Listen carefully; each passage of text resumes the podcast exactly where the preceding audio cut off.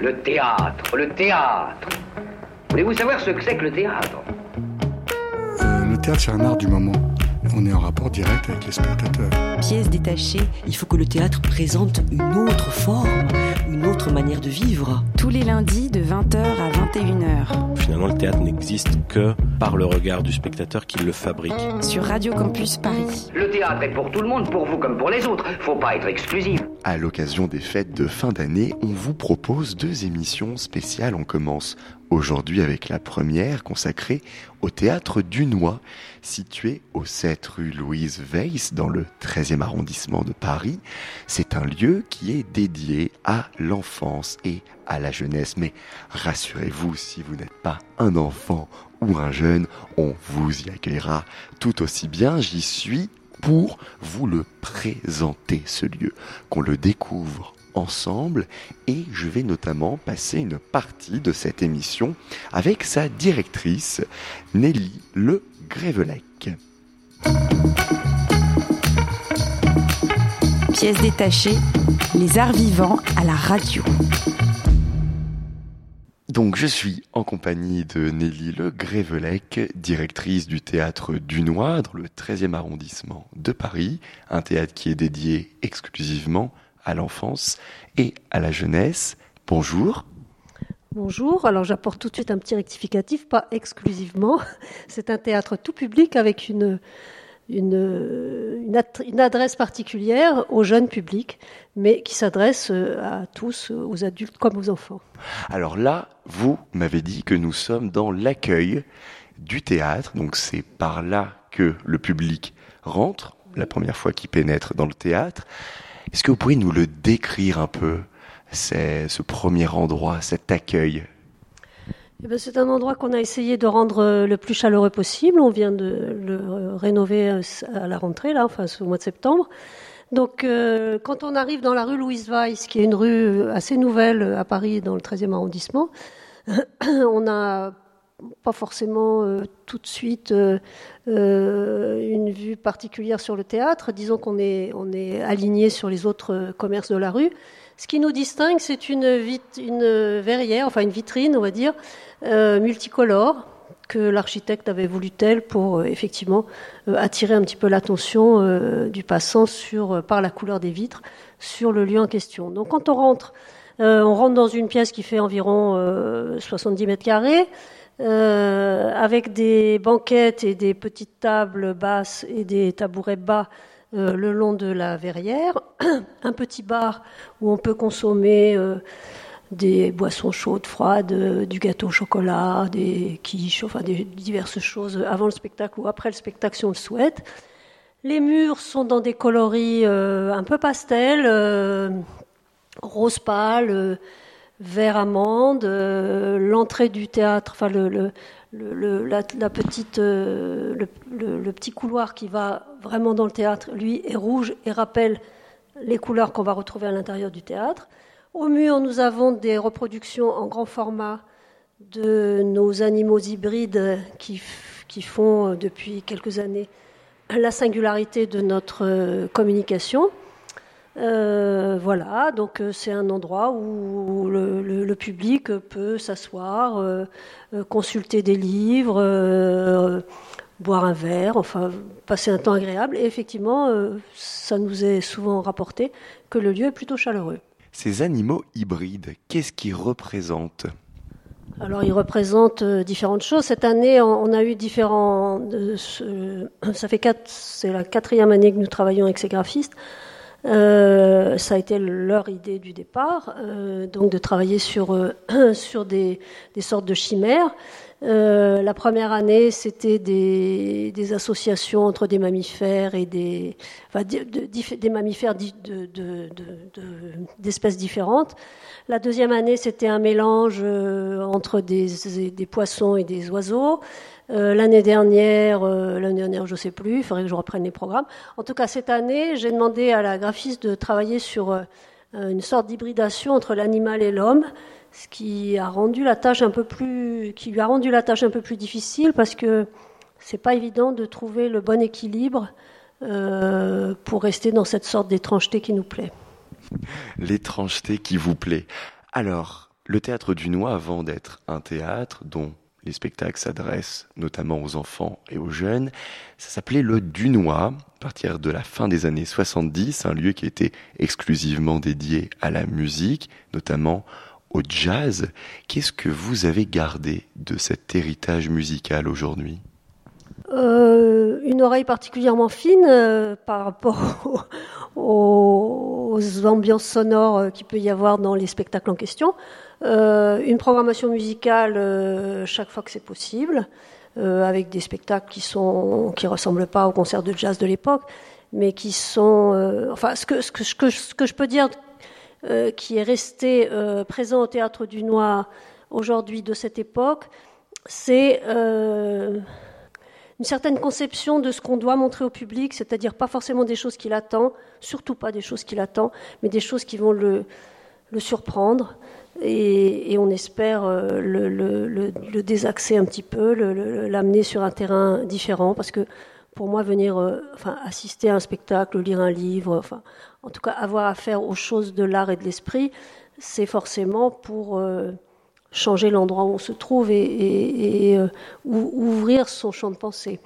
Donc euh, le jazz avait, cette particularité-là, en tout cas le jazz qu'on programmait, qui était, euh, très fortement axé sur les nouvelles musiques improvisées européennes, enfin, inspirées malgré tout du free jazz américain. Et dans ce, cet ancien Dunois, on a reçu toutes les stars de ce genre musical. Et les aventures étaient très très aventureuses et c'est ça qui était formidable. Un artiste de jazz que vous aimez tout particulièrement, qui a été programmé au Dunois? Euh, Un saxophoniste américain qui était établi à Paris et qui aimait beaucoup le Dunois et avec lequel on avait une relation très affectueuse, qui s'appelle Steve Lacey, qui est un grand saxophoniste de jazz. Euh, je sais pas, des gens comme Claude Barthélémy. Claude Barthélémy, c'est un guitariste très, très talentueux. Lui, il est vivant, peut-être il m'entendra. Euh, qui a dirigé euh, deux fois de suite euh, l'Orchestre national de jazz. Euh, qui je pourrais citer euh, des gens comme Henri Texier, comme. donc voilà, c'est ceux qui me viennent à l'esprit là comme ça, spontanément. Mais il y en a beaucoup d'autres.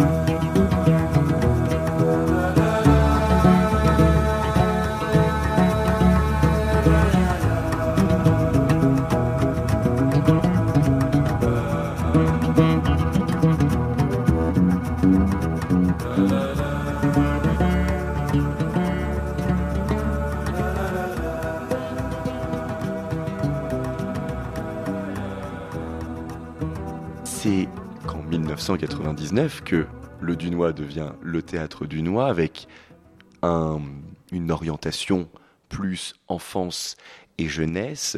Qu'est-ce qui a motivé cette spécialisation?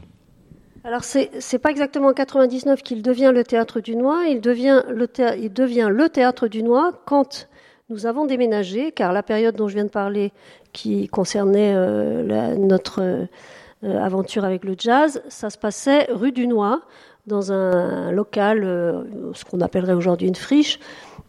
C'était, ce fut au XVIIIe siècle un relais de poste. Euh, quand nous on l'a récupéré, euh, c'était un ancien entrepôt qui avait brûlé, avec une très belle charpente en bois. Euh, et quand, alors c'était dans un sur un espace qui était, enfin le, bâtiment en question était appelé à être démoli parce que la, la ZAC était en pleine rénovation et on y est quand même resté 13 ans d'affilée. Et quand on a déménagé, donc on a été relogé à l'endroit où on se trouve aujourd'hui, et les, locaux avaient plus une, enfin ressemblaient plus à un théâtre. En tout cas, on a fait en sorte qu'ils soient un peu plus euh, conformes à ce qu'on attend d'un théâtre. D'où le changement d'appellation. Et ça, c'était en, en 90. Ce qui a motivé en 99 le, changement d'orientation, c'est que dans ce nouveau bâtiment dans lequel on a aménagé en 90, il s'est avéré euh, dès l'ouverture, dès, les premiers concerts qu'on y a organisés, euh, qu'il y avait un, vice de fabrication, que la sonorisation telle qu'elle était conçue dans les plans initiaux n'avait pas été respectée par les, entrepreneurs des travaux. Et les voisins euh, profitaient des spectacles comme s'ils étaient dans la salle, voire encore mieux. Donc euh, très rapidement, euh, ils se sont ligués contre nous. Il y a eu un procès intenté euh, et aux architectes et aux entreprises et enfin bref, tout ça a duré un certain temps. pendant, pendant cette période, comme on ne pouvait pas continuer à ennuyer les voisins tous les jours, il a fallu changer de programmation.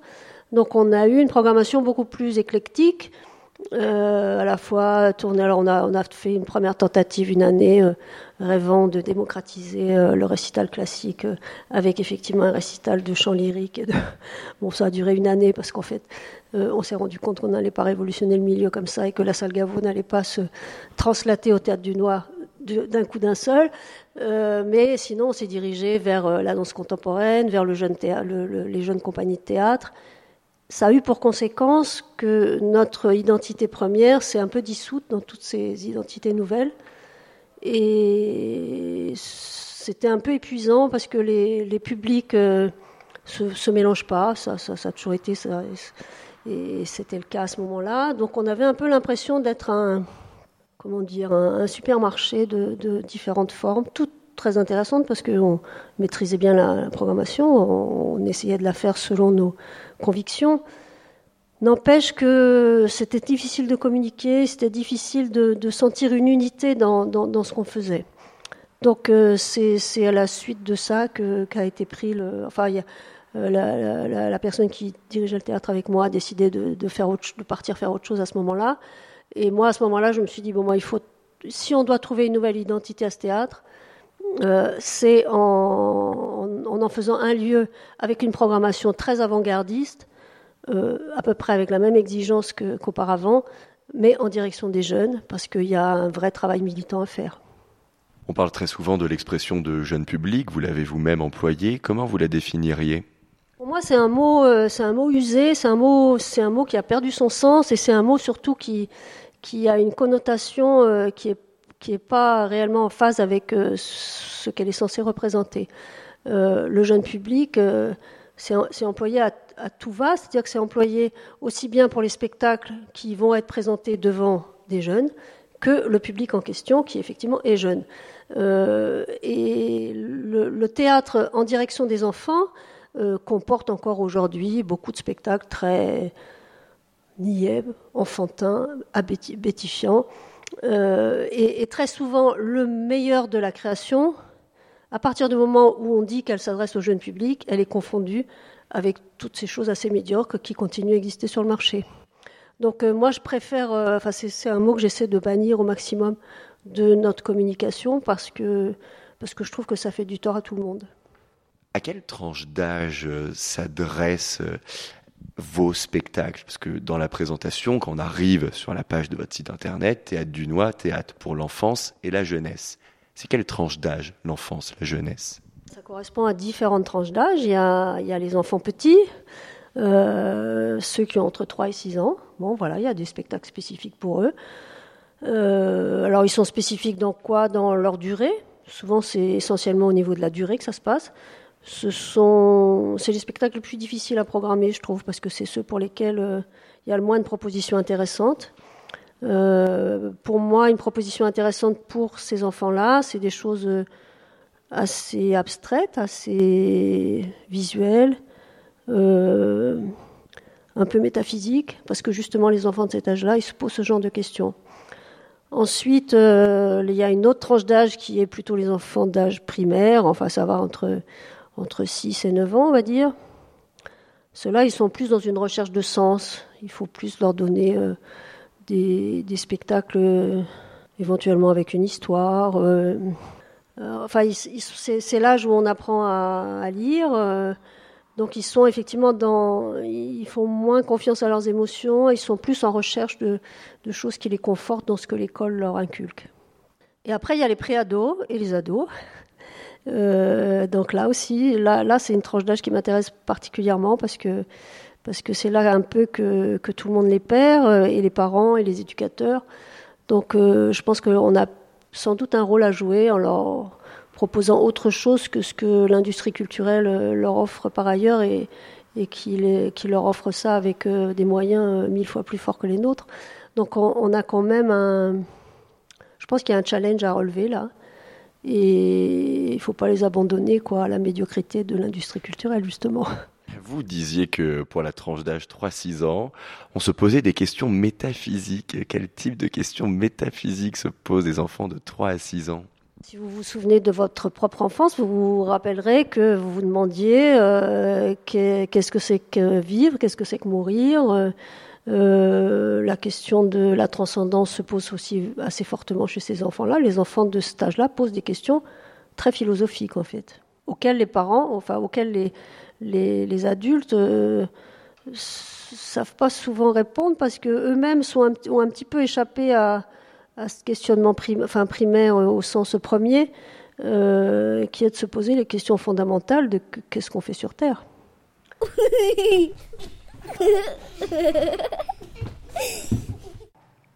De retour dans Pièces détachées, l'émission de Radio Campus Paris consacrée aux arts vivants en Ile-de-France. On est toujours au Théâtre du Noix, dédié à l'enfance et à la jeunesse en compagnie de sa directrice Nelly Le Grévelec. Quelles sont les particularités que présente ce public de la jeunesse, de l'enfance? C'est un public qui vient, euh, c'est ce qu'on appelle dans notre jargon un public captif parce que les enfants entre 3 et 6 ans, c'est évidemment pas eux qui, ont l'idée d'aller au théâtre, c'est les parents qui décident de les y emmener. Euh, plus tard aussi, on va dire jusqu'à 8-9 ans, euh, ce sont effectivement les, parents qui décident d'aller au théâtre. sinon, avec ces publics-là, on a beaucoup d'enfants qui viennent avec l'école. Ce sont les enseignants qui décident. Euh, là, où, serait le vrai challenge, et, on est nombreux à essayer de le relever, mais c'est pas évident, ça serait de donner aux adolescents, aux préadolescents et aux adolescents l'envie de venir tout seul au théâtre, comme ils sont capables d'aller tout seuls au cinéma. Et je pense que s'il y a un défi à relever, c'est celui-là. J'ai l'impression, on parlait des compagnies qui pouvaient être spécialisées ou non dans la production de spectacles jeunes publics, j'ai quand même l'impression que on en voit de plus en plus des spectacles à l'adresse des, enfants et des jeunes. Est-ce que mon impression est bonne? Est-ce que c'est vrai qu'on en voit de plus en plus de ce type de spectacle? Je pense quand même, ce qu'on peut dire, c'est que la production s'améliore. Euh, tout à l'heure, je parlais des mauvais spectacles, il en existe encore trop, euh, mais il en existe quand même de plus en plus de bons. Euh, donc, alors, il y, a un effet aussi autre qui fait que la production, sans doute, euh, prolifère en direction de ce public-là. C'est que c'est un public qui, comme je le disais tout à l'heure aussi, comme c'est un public captif, c'est un public qui est, relativement facile à rencontrer. Ce qui est de moins en moins le cas pour le théâtre tout public. Le théâtre tout public a, a aussi du mal à renouveler son public aujourd'hui. Si vous allez dans un théâtre, vous verrez des gens du milieu du spectacle, des têtes chenues et quelques lycéens qui sont là traînés par leurs profs. Mais l'essentiel des salles est composé de cette manière-là quand même aujourd'hui. Donc ce qui, ce qui et il y a paradoxalement de plus en plus de propositions artistiques en tout genre, euh, mais de, productions qui ont du mal à, trouver leur public finalement. Donc euh, rencontrer le jeune public reste une chose relativement facile parce qu'il y, a des points d'accroche euh, sur lesquels on peut compter. alors est-ce une bonne, est-ce une mauvaise chose? Non, je pense que là, enfin je ne sais pas très bien. Est-ce que la, pléthore est intéressante? Je pense qu'on vit dans une société pléthorique de toute façon, donc au niveau des productions artistiques, c'est un peu la même chose. C'est comme au supermarché, ça déborde. En tant que directrice du théâtre du Noix, est-ce que vous pouvez nous dire ce qu'ils aiment voir sur scène, les enfants, les jeunes, quelle thématique, quel genre? Ils sont d'abord très contents de voir qu'on les prend pour des gens intelligents. Euh, moi, je sais que souvent, de moins en moins, parce qu'on a quand même des enseignants un peu fidèles qui viennent nous voir, donc euh, ils sont un peu habitués à ce qu'on leur propose. Mais il est arrivé par le passé qu'on nous dise, oh là là, mais c'était beaucoup trop compliqué, ils n'ont rien compris, les enfants. Enfin, et, on s'aperçoit quand on fait une discussion avec eux qu'en fait, ils ont tout à fait tout compris. Et j'ai vraiment la sensation que quand on met la barre assez haut, quand on leur propose des choses euh, auxquelles ils s'attendent vraiment pas, en sortant, ils sont quand même plutôt fiers de voir qu'on les a pris pour des grandes personnes capables de s'affronter à des choses inconnues. Alors effectivement, euh, vous programmez des spectacles cette saison qui, abordent des thématiques, des questions assez complexes, notamment celle de la guerre et des réfugiés, avec deux spectacles, Crocodile de la compagnie Barbès 35 et Mira d'un garçon de Bosnie de La Main compagnie théâtrale. Également la question de la démocratie et de la justice sociale avec Pourquoi les riches de la compagnie Vaguement compétitif cette question justement de prendre les jeunes, les enfants pour, euh, pour des gens intelligents, euh, véritablement sur des thématiques comme ça qui sont complexes. Nous-mêmes adultes, on peut avoir euh, du mal parfois à en saisir cette complexité et sa globalité de ces questions-là. Qu'est-ce que véritablement ils retiennent enfants de tels spectacles sur des sujets comme les réfugiés, la guerre, la démocratie le théâtre, enfin, comme toute œuvre d'art, n'est pas là pour apporter des réponses. Euh, le théâtre est là pour euh, aider à se poser des bonnes questions. Donc, je pense que le théâtre joue particulièrement bien ce rôle-là, en amenant le public à, se positionner différemment euh, par rapport à un sujet qu'il aura pu entendre traiter dans les médias, souvent de façon un peu expéditive et un peu monolithique. Donc, le, théâtre apporte vraiment une manière de penser par soi-même, une question qui est souvent que des questions, celles dont que vous avez évoquées, qui sont souvent très complexes, effectivement. Mais les enfants ne sont pas du tout en dehors du monde. Enfin, les, les, migrants, ils les voient sur le trottoir tous les jours en partant à l'école. Euh, la guerre, ils en entendent parler à longueur de journée. Euh, si leurs parents regardent la télé, ils la voient sur les écrans en permanence.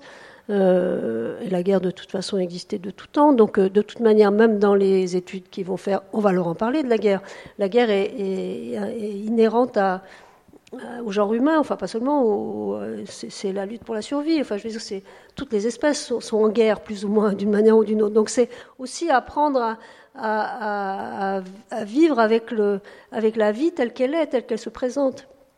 Donc je pense que le, théâtre a vraiment un rôle à jouer à ce niveau-là, parce que le théâtre est un éveilleur de conscience. Enfin, en tout cas pour moi, les spectacles que je choisis, j'ai choisi dans ce, cet esprit-là. Comment est-ce que, justement, on vient d'aborder quelques spectacles de cette saison 17-18, comment est-ce que vous la décririez, cette saison? Est-ce qu'il y a un fil rouge, une thématique qui se dessine sur laquelle vous avez voulu insister tout particulièrement?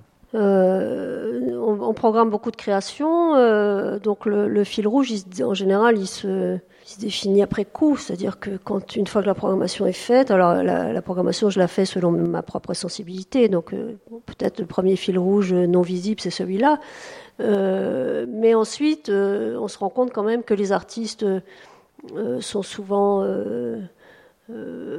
intéressés à, parler des mêmes questions parce qu'ils sont c'est des gens de leur temps, ils vivent dans, ils vivent dans le monde tel qu'il est, donc leur art en est forcément imprégné.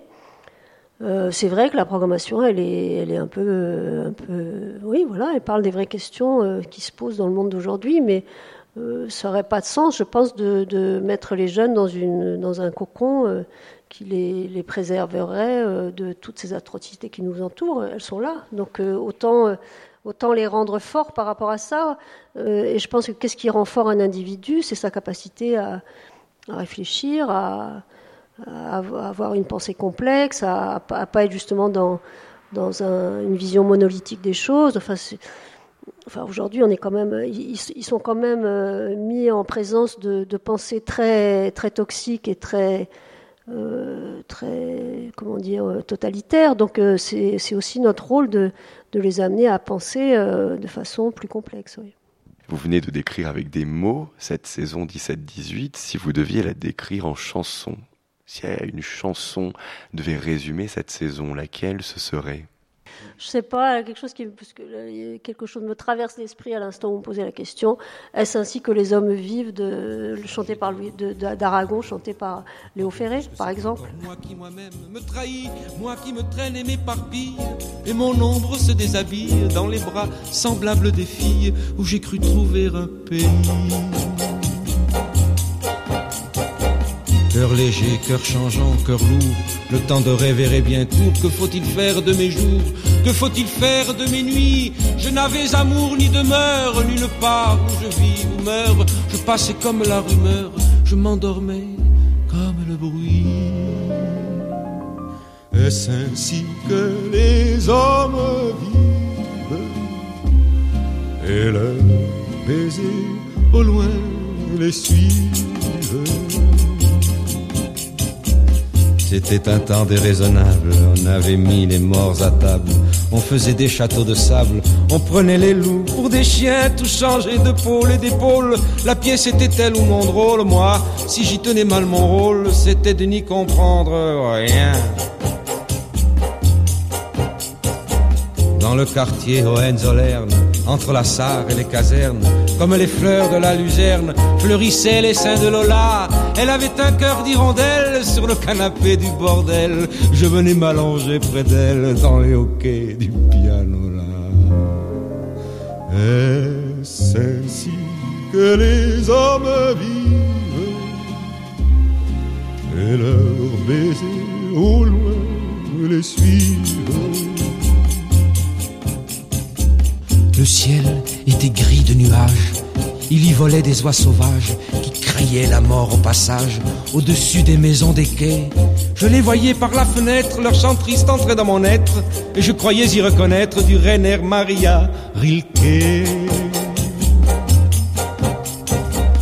Elle était brune et pourtant blanche, ses cheveux tombaient sur ses hanches, et la semaine et le dimanche, elle ouvrait à tous ses bras nus. Elle avait des yeux de faïence et travaillait avec vaillance pour un artilleur de Mayence qui n'en est jamais revenu. Est-ce ainsi que les hommes vivent et leurs baisers au loin les suivent? D'autres soldats en ville, et la nuit montent les civils. Remets du rimel à tes cils, Lola, qui t'en ira bientôt. Encore un verre de liqueur. Ce fut en avril à 5 heures, au petit jour que dans ton cœur, un dragon plongea son couteau. Est-ce ainsi que les hommes vivent? Et leurs baisers au loin les suivent des soleils révolus.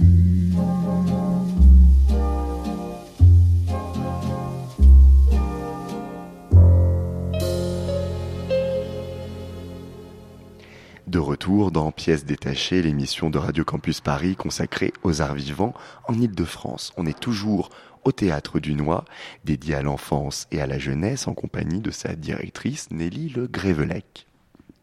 Ce qui caractérise euh, la programmation du Théâtre du Noix, c'est quand même sa pluridisciplinarité. Il y a du théâtre, il y a de la danse, euh, il y a de la vidéo, il y a de la musique, il y a également des arts plastiques.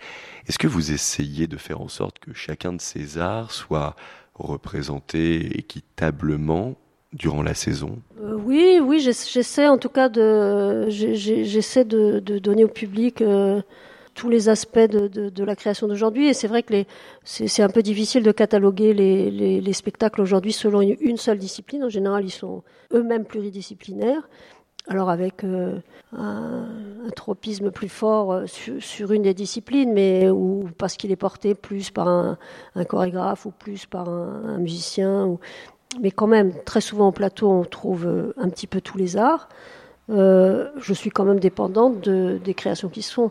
Donc, euh, comme c'est pas moi qui les commande, je, fais avec ce que je trouve.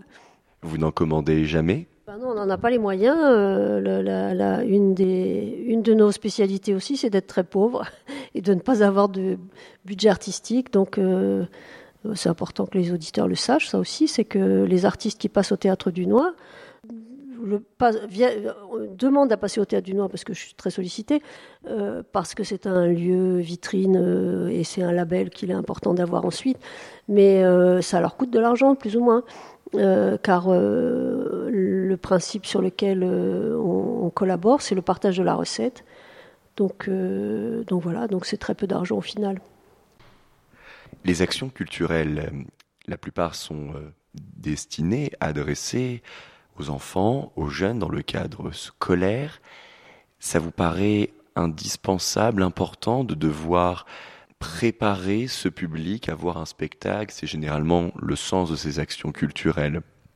en tout cas, c'est l'impression que j'ai. Alors. Non, c'est pas pour les préparer à venir au spectacle. C'est-à-dire que les, euh, y a, pas, ça n'existe pas des financements pour ça. Euh, les financements qu'on a, c'est vraiment euh, pour que les, enfants, enfin la, plupart des financements qui sont donnés euh, et par, euh, par les trois tutelles, c'est euh, pour qu'il y ait des, artistes en résidence dans les établissements scolaires. Donc effectivement, le parcours de spectateur fait partie de, ces... très souvent, c'est, des projets qui, qui, concernent assez peu d'enfants, finalement, une classe, deux classes, trois classes maximum, sur pas mal d'heures sur l'année. donc effectivement, alors ça peut l'être, mais ce n'est pas, forcément le cas. Ça peut être mené par des, artistes qui, ont un spectacle à présenter au Théâtre du Noir euh, pendant la période, mais ce n'est pas, toujours le cas. Et, ça, brasse beaucoup plus large que le spectacle en question. C'est-à-dire que c'est plus axé sur une discipline ou sur, les particularités d'une discipline.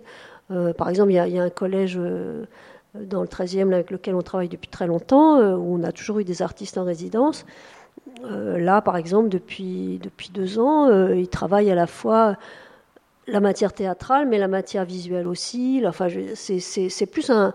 alors, ça part d'un d'un sujet donné qui peut être un sujet qu'on va retrouver dans un spectacle, mais c'est le prétexte, c'est le prétexte à faire un travail sur le long terme avec des enfants qui vont venir au théâtre, mais je dirais presque la venue au théâtre, elle est elle, fait partie de l'ensemble de, l'action, mais elle, elle est, c'est, pas la finalité, quoi. Du coup, vous êtes partenaire d'établissements scolaires dans le quartier, notamment dans le 13e arrondissement. Ce sont principalement ce type d'actions culturelles qui y sont menées. C'est vous qui les choisissez, ces établissements partenaires? Oui, oui, c'est nous qui les choisissons. Euh, quelquefois, euh, on travaille très bien avec des établissements scolaires et puis euh, les tutelles nous disent Ah, mais cela, ça fait déjà trop longtemps que vous y êtes, il faut partager le gâteau. En gros, c'est ça. Cherchez-en d'autres. ce qui est toujours un peu frustrant parce que très souvent, si ça fonctionne bien, c'est qu'on a une équipe pédagogique en face qui est très motivée et qui sait pourquoi elle le fait. Et aller à la, trouver d'autres professeurs juste pour le enfin pour le plaisir des, tutelles qui veulent qu'on fasse tourner un peu la manne, euh, c'est quelquefois un peu rageant parce que parce qu'on perd des, interlocuteurs avec lesquels ça se passe très bien. Et puis, ce qu'il faut savoir, c'est que même si on travaille toujours dans un même établissement scolaire, les enfants, eux, c'est pas les mêmes chaque année. Donc, on, ça permet quand même à, à des enfants différents chaque année de bénéficier de ces. Mais bon, c'est les logiques des tutelles, ça, on n'y peut pas grand-chose. Euh, mais oui, sinon, enfin, ça, se passe vraiment très très bien quand on connaît bien les profs, quand, euh, quand on sait qu'ils font ça pas juste comme ça, sans très bien savoir à quoi ça va les mener. Parce que très souvent, quand même, ce, ce travail euh, qui est mené en partie en classe, il, demande plus, il demande un investissement un peu plus grand à l'enseignant que, que de donner son cours tout seul. Donc, il faut vraiment des profs motivés. C'est le principal critère lorsque vous choisissez un établissement, la motivation de l'enseignant euh, pour savoir si, l'enseignant va être motivé, en général, il faut qu'on ait déjà eu des relations avec lui auparavant, soit parce qu'il venait voir des spectacles, soit parce qu'on a discuté avec lui. Enfin, euh, il, faut un minimum de, connaissances au préalable. Donc, euh, on, ne pointe pas sur la carte comme ça tel établissement, on va aller voir. Alors, des, si c'est arrivé quelquefois et on est tombé sur des gens très bien, mais on peut aussi avoir une surprise inverse. Vous êtes donc situé au 7 rue Louise Weiss, dans le 13e arrondissement de Paris, métro Chevaleret. Comment est-ce que vous vous insérez dans la vie de ce quartier? Alors c'est un quartier relativement récent, euh, donc il est, on est un peu dans les marges de, ce quartier qui s'appelle Seine-Rive Gauche. On va dire qu'on est les premiers installés de ce nouveau quartier. Euh, parce qu'on a, enfin, on, est là nous depuis 80, euh, combien je vous ai dit tout à l'heure, 90, et le quartier était encore, enfin, quand on s'est installé ici, le bâtiment qui est là derrière nous, qui euh, contient essentiellement des bureaux et beaucoup du, ministère de l'économie et des finances euh, qui n'avait pas assez de place à Bercy et qui est installé là. En tout cas, je crois que tous les, systèmes de formation sont là. Et donc tout ça, c'était en construction. Euh, là, la, rue, c'était c'était de la boue. c'était un peu compliqué. Hein. les débuts étaient, on avait un peu l'impression d'être dans un no man's land. Et, et, toute la partie qui va vers la Seine, on l'a vu grimper aussi. Enfin, c'était donc euh, oui, on est un peu dans les marges de, enfin on fait partie de, cette euh, Seine rive gauche, mais on, est les premiers occupants quelque part.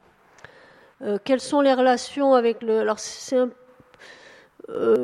ça, ça gagne petit à petit du terrain, mais c'est pas évident parce que c'est il y a finalement plus d'occupants dans la journée parce qu'il y a beaucoup d'entreprises que de résidents. Euh, enfin, il y en a, il y en a un peu des résidents, mais euh, disons que c'est plus finalement, enfin, ce qui, caractérise le quartier, c'est plus un quartier de bureau. Et avec, alors là, on a tout près, donc vraiment juste au bout là, euh, la Halle qui a été rachetée par Xavier Niel et transformée en station F. Donc le, la plus grande, le plus grand espace de start-up en, au monde ou en Europe, je ne sais plus, non, je crois qu'il a dit au monde même. Euh, donc il y a effectivement un afflux de, beaucoup de, jeunes start-upers, mais qui vivent finalement en cercle clos parce que, parce que en fait, le, la Alfréciné a tout ce qu'il faut pour eux, des restaurants, des librairies, des cinémas, enfin, il y a tout, tout est. donc ils sortent, on ne se rend pas vraiment compte que c'est ouvert et qu'il y, a, qu'il y a des nouveaux occupants, on va dire. Du coup, votre public n'est pas nécessairement les résidents du 13e arrondissement par les scolaires, on a beaucoup de 13 on a beaucoup de, d'écoles du 13e qui viennent, c'est vrai. Euh, disons que c'est peut-être 40% du public, et le reste vient d'ailleurs. Ça fait déjà trois mois que la nouvelle programmation a commencé au Théâtre du Noir. Est-ce que vous pouvez déjà faire un petit bilan de ce, que, de ce qui s'y est déjà passé? Bah, Il y a eu quatre spectacles, euh, quatre spectacles un, peu particuliers par leur forme. Euh, leur thème aussi. Euh, on a commencé par une très jeune compagnie euh, qui a présenté un, spectacle qui s'appelait Petite Sœur, qui été moi un coup de cœur pour ma part. Petite Sœur, c'est le texte d'un dramaturge norvégien qui s'appelle Jon Foss, qui a beaucoup écrit pour le théâtre, qui a été beaucoup joué déjà à Paris, pour le, dans le théâtre pour adultes. qui a aussi écrit quelques pièces pour, enfants, pour le jeune public, pour les jeunes, on va dire, euh, et donc Petite Sœur euh, en, est une. C'est une écriture très épurée, très presque mystique. Enfin, c'est un très très beau texte. C'était porté par une comédienne vraiment incandescente. Donc voilà, ça c'était une, très belle chose qu'on a qu'on a eu en démarrage de saison. Ensuite, on a eu Crocodile qui, qui parlait donc de cet enfant migrant euh, qui vient d'Afghanistan, qui met 5 ans à arriver en Italie et qui vit les pires horreurs sur son chemin. après, on a eu un spectacle pour les petits qui s'appelle Petit Bain, euh, alors là, un spectacle un peu contemplatif euh, avec un, danseur euh, immergé dans un bloc de mousse avec un système technique un peu particulier, un dosage du savon qui est fait de telle sorte que la mousse se maintienne en bloc pendant une heure. voilà, donc c'est un spectacle qui, a fait, qui a fait carton plein tout le temps. ensuite, on a eu aussi un très très beau spectacle aussi qui jouait sur les matières qui s'appelait Anywhere, un spectacle remarquable.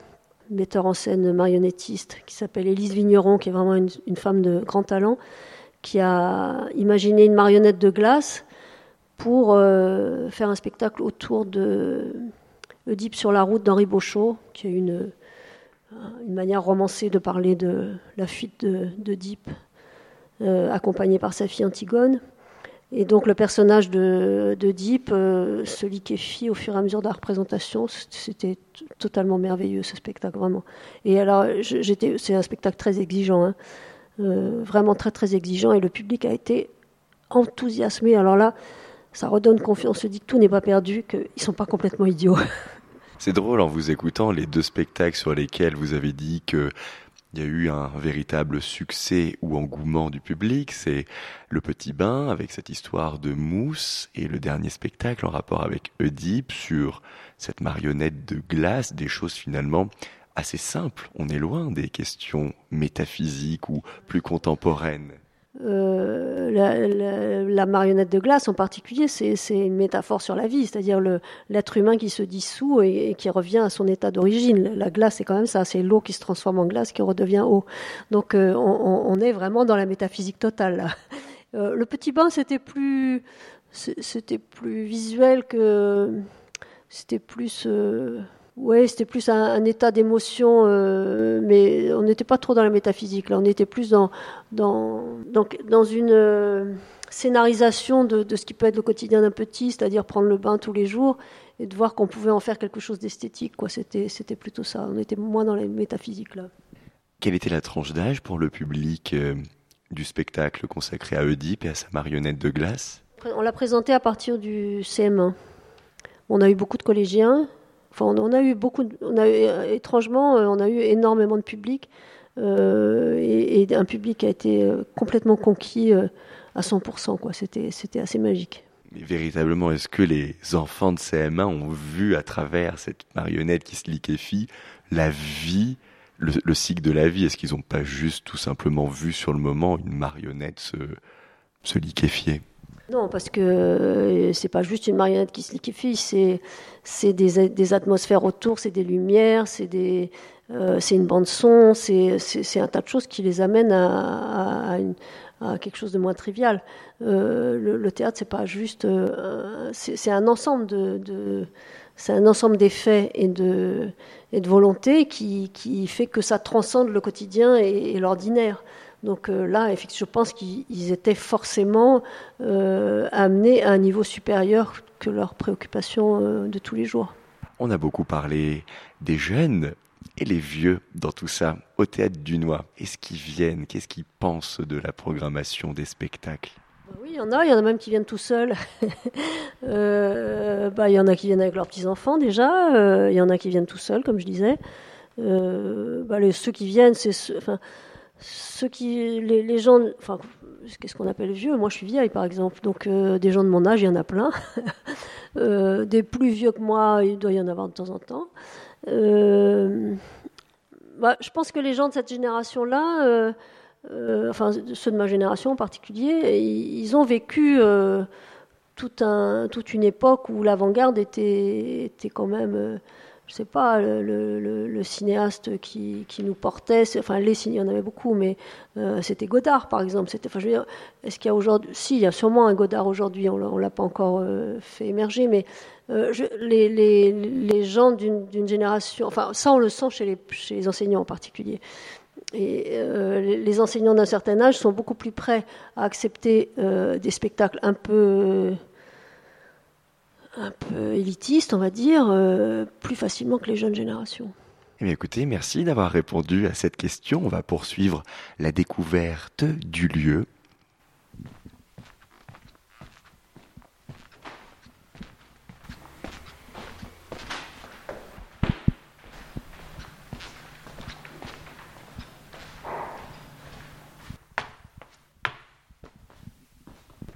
Alors là, nous sommes dans la grande salle du théâtre Dunois sur le plateau. Il y a déjà euh, une scénographie, le décor a été monté. C'est le décor de quel spectacle? Alors c'est le, décor du spectacle Humus de la compagnie AMK. Donc euh, le spectacle joue déjà depuis mercredi dernier. Euh, c'est un décor assez... Enfin là on le voit en lumière normale. Euh, donc ça dit pas grand-chose parce que il lui faut l'éclairage de scène pour qu'il soit vraiment sublimé.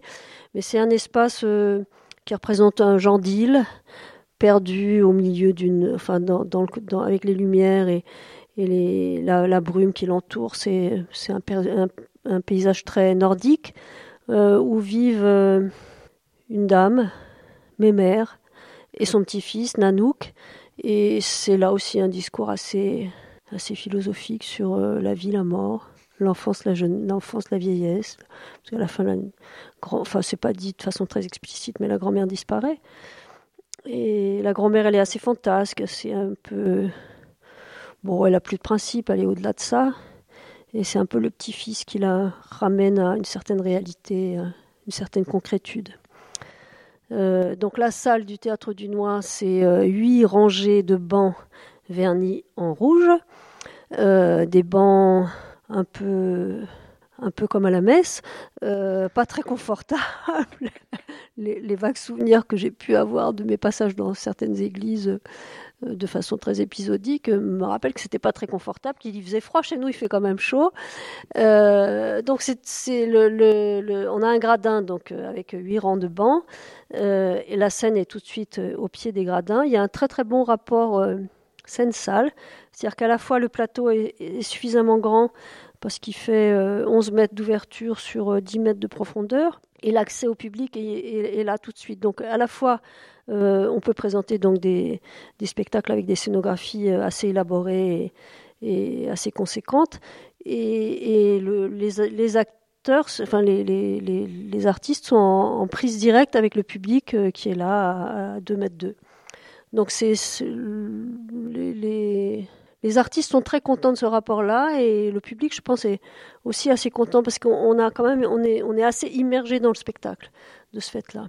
Il y a une bonne acoustique, euh, quoi dire d'autre? Bon, Je sais pas, c'est un spectacle, c'est un théâtre agréable euh, où les gens sont assez contents d'être. Et ce rouge, donc tout à l'heure vous disiez, parliez du rouge dans le couloir qui mène à la salle. On est dans la salle et on retrouve ce rouge. Qu'est-ce qui symbolise? Bah, le rouge, c'est un peu un clin d'œil un peu humoristique. À, le rouge, c'est la, la couleur du théâtre. Les, rideaux sont rouges, très souvent les sièges sont rouges. Euh, donc c'est la, couleur. Euh, et, et, très souvent, les enfants qui arrivent chez nous disent Oh, il n'y a pas de fauteuil Donc euh, c'est un peu, on, on, a fait comme si on était un théâtre euh, à l'ancienne, euh, sauf qu'on n'est pas du tout un théâtre à l'ancienne, mais on, on, de façon un peu, un peu second degré, on a repris les couleurs. Et il n'y a pas les fameux rideaux rouges. Pas de rideau du tout d'ailleurs, c'est-à-dire que quand on arrive au théâtre du Noir, on est tout de suite, on a tout de suite devant les yeux le, le, le décor du spectacle auquel on va assister.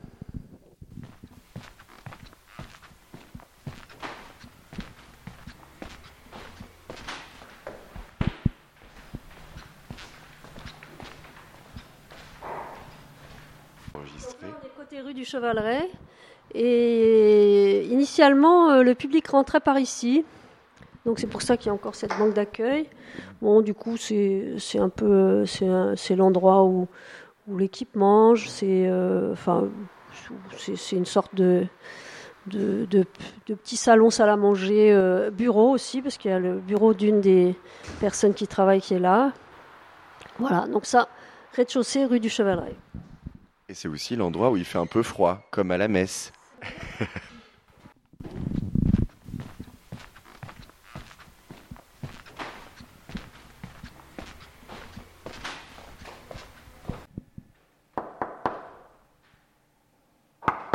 Bonjour.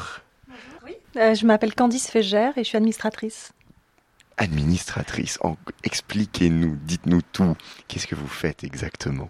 Euh, pas mal de choses. Je m'occupe de la gestion euh, du budget, des ressources humaines, euh, de la régie euh, des recettes. Donc voilà, c'est euh, comme on est une petite équipe, c'est assez varié. Je, je m'occupe aussi de temps en temps de l'accueil des spectateurs euh, et de mener certains projets avec l'équipe. Ça fait longtemps que vous travaillez pour le Théâtre du Noir? Ça fait un an, un, petit peu plus d'un an. Vous étiez précédemment administratrice déjà? Oui, ouais, ouais. j'ai travaillé en compagnie longtemps. Donc là, il y a les deux postes, mais alors je vais peut-être les faire descendre puisque le bureau est nettoyé. Léa je suis Léa Lombardo, je suis chargée de communication, relations publiques et partenariat au Théâtre du Noix ici. Marion Lopez de Rodas, je suis chargée des relations publiques scolaires et des projets d'action culturelle au Théâtre du Noix. Éléonore Damoison, je suis assistante relations publiques, donc j'aide Marion qui vient de se présenter avec les scolaires. Julie Geffrin, donc je suis bientôt chargée des relations publiques avec les adolescents. Bientôt, c'est-à-dire À partir de janvier. Et là, qu'est-ce que tu fais en ce moment? Et là, je suis assistante de Marion aussi pour les scolaires. Est-ce que vous pourriez me dire ce que c'est le quotidien au théâtre du Noix alors, bah, du coup, euh, Marion le dira sûrement mieux que moi, mais le quotidien au Théâtre du Noix, c'est beaucoup de représentations euh, scolaires. Donc, euh, on en a deux par jour en général. Donc, c'est l'accueil des, tout petits jusqu'aux plus grands, donc jusqu'aux adolescents. Et pour moi, bah, c'est plus tout ce qui est en rapport avec la communication, mise à jour du site internet, développement des publics. Donc, beaucoup aussi de travail sur le terrain, rencontrer les partenaires, les acteurs du territoire. Marion, c'est ça, effectivement, c'est deux représentations scolaires par jour. Donc, euh, c'est accueillir, les, enfants, euh, les aider à s'installer dans la salle, euh, discuter aussi avec les enseignants, leur remettre tous les dossiers pédagogiques et tout ce qui concerne voilà, les liens avec, le lien avec le spectacle. c'est aussi beaucoup de, du coup, de relations, d'échanges avec, avec les enseignants avant, après le spectacle. Et sinon, tous les projets du coup qu'on mène dans les écoles. Euh, que ce soit de, l'école maternelle au collège et au lycée. Donc c'est aller dans les, dans les établissements vraiment et avec, avec les artistes et les rencontrer. Euh, voilà les échanges qui peuvent se faire avec, euh, avec les, les enfants. Quel défi est-ce qu'il représente ce public, ce public jeune, ce public enfantin en tant que public? Bah, ça dépend vraiment du public pour les tout petits. C'est vraiment pas la même chose que d'accueillir des, des adolescents.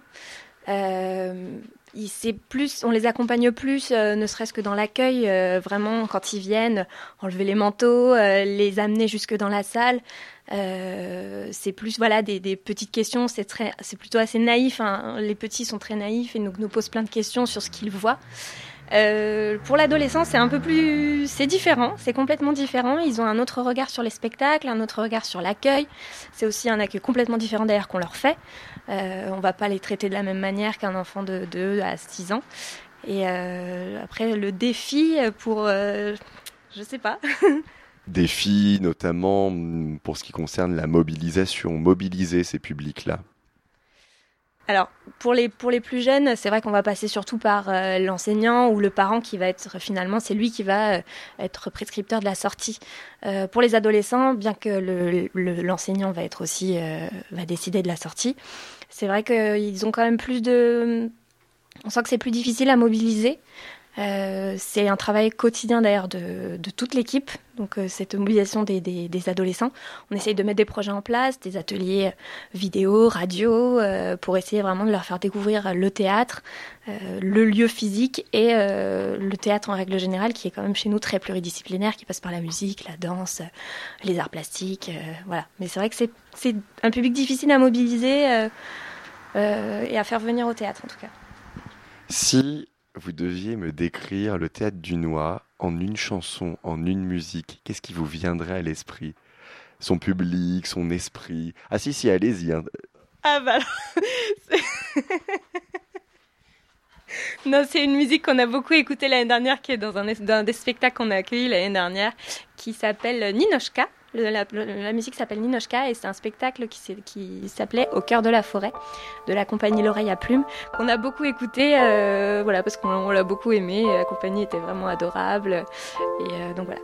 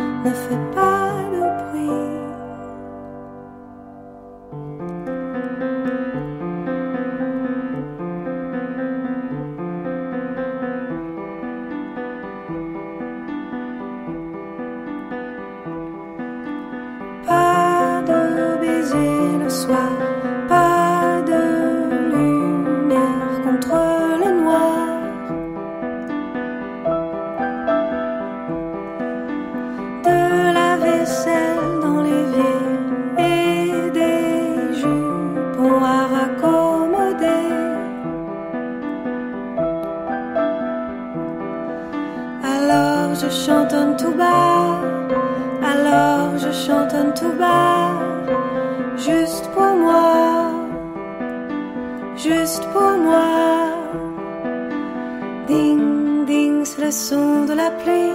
Ding, ding, quelqu'un a souri. Ding, ding, ding, ding, chut. Ne fais pas de bruit, chut. Ne fais pas de bruit. Ding, ding, c'est le son de la pluie.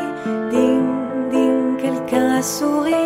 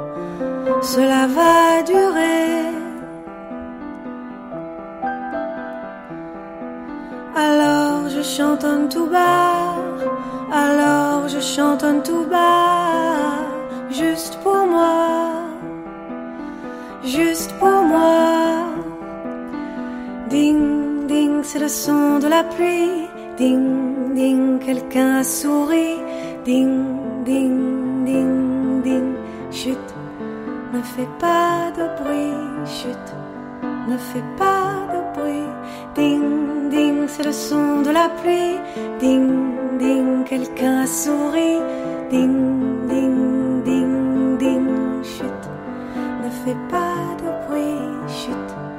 Ne fais pas de bruit.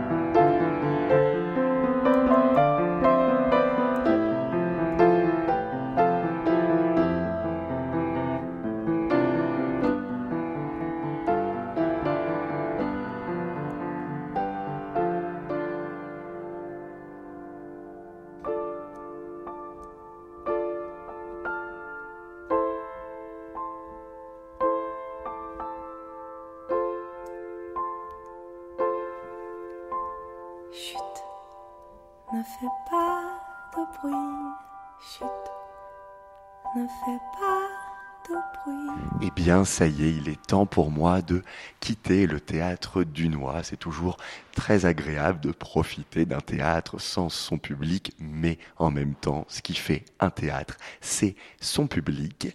Le théâtre sera fermé pendant la période des vacances scolaires, mais vous retrouvera avec plaisir dès la rentrée début janvier. Pareil pour nous, on vous retrouvera en direct lundi 8 janvier pour la première émission de la saison. En attendant, n'oubliez pas lundi prochain notre deuxième émission spéciale en cette période de fête de fin d'année, une émission consacrée au prix du Théâtre 13, jeune metteur en scène. Passez une bonne soirée sur Radio Campus Paris. On vous souhaite de bonnes fêtes de fin d'année. Thank